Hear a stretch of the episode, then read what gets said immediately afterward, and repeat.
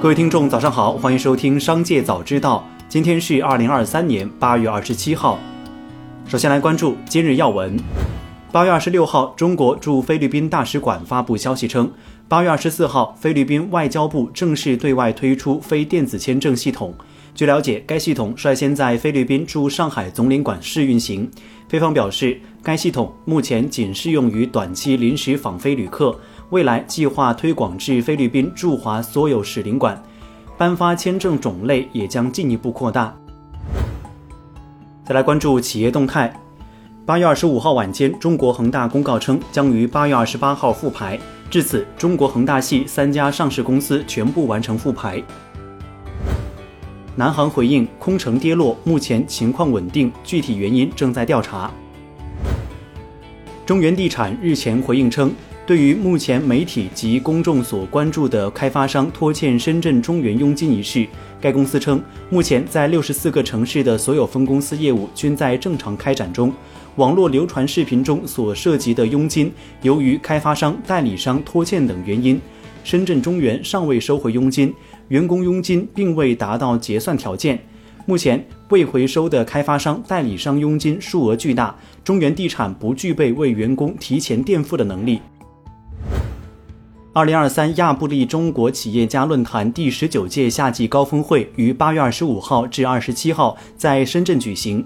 科大讯飞创始人、董事长刘庆峰表示，今年科大讯飞定了一个目标，到今年十月二十四号，科大讯飞将发布通用大模型，全面对标 Chat GPT，且要实现中文全面超越，英文跟它相当。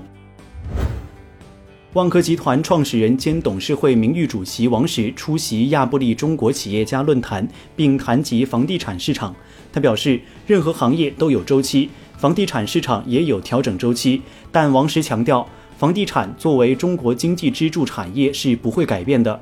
王石表示，我国房地产市场中商品房占比百分之八十，这在全世界是绝无仅有的。将来的市场结构会改变。时隔仅一个月，国内钛白粉龙头再度掀起涨价潮，这也是年内行业第五轮集中价格调整。钛白粉下游应用方面以涂料为主，与地产行业关联甚密。在楼市整体低迷运行的背景下，钛白粉市场为何能维持涨势？行业分析人士表示。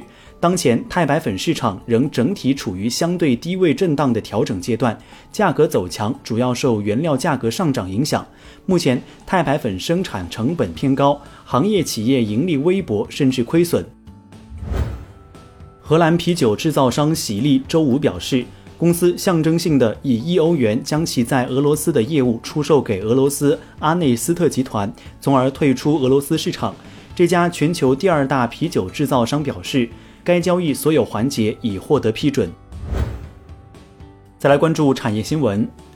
八月二十六号，证监会官网显示，首批与基金规模挂钩、与基金业绩挂钩、与投资者持有时间挂钩的浮动费率产品已经获批。公募基金产品谱系更为丰富，也为投资者提供更多选择。多位业内人士表示，浮动费率基金是基金管理人与持有人利益共担机制的探索，进一步激励基金管理人充分发挥主动管理能力，有望更好提升投资者的投资体验。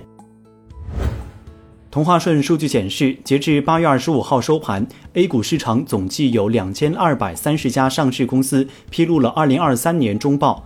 其中有一千二百三十三家公司今年上半年规模净利润实现同比增长，占比超五成。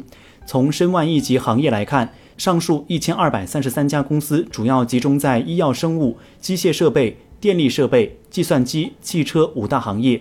此外，业绩增长的公司中有三百一十六家规模净利润已经连续三年均实现同比增长。最后，再把目光转向海外。据 CGTN 日本东电公司在发布会上表示，八月二十四号已经对距福岛第一核电厂三公里内的十个监测点进行了采样，测量出的放射性物质氚浓度的分析值与预估浓度几乎相同，低于每升一千五百贝克勒尔。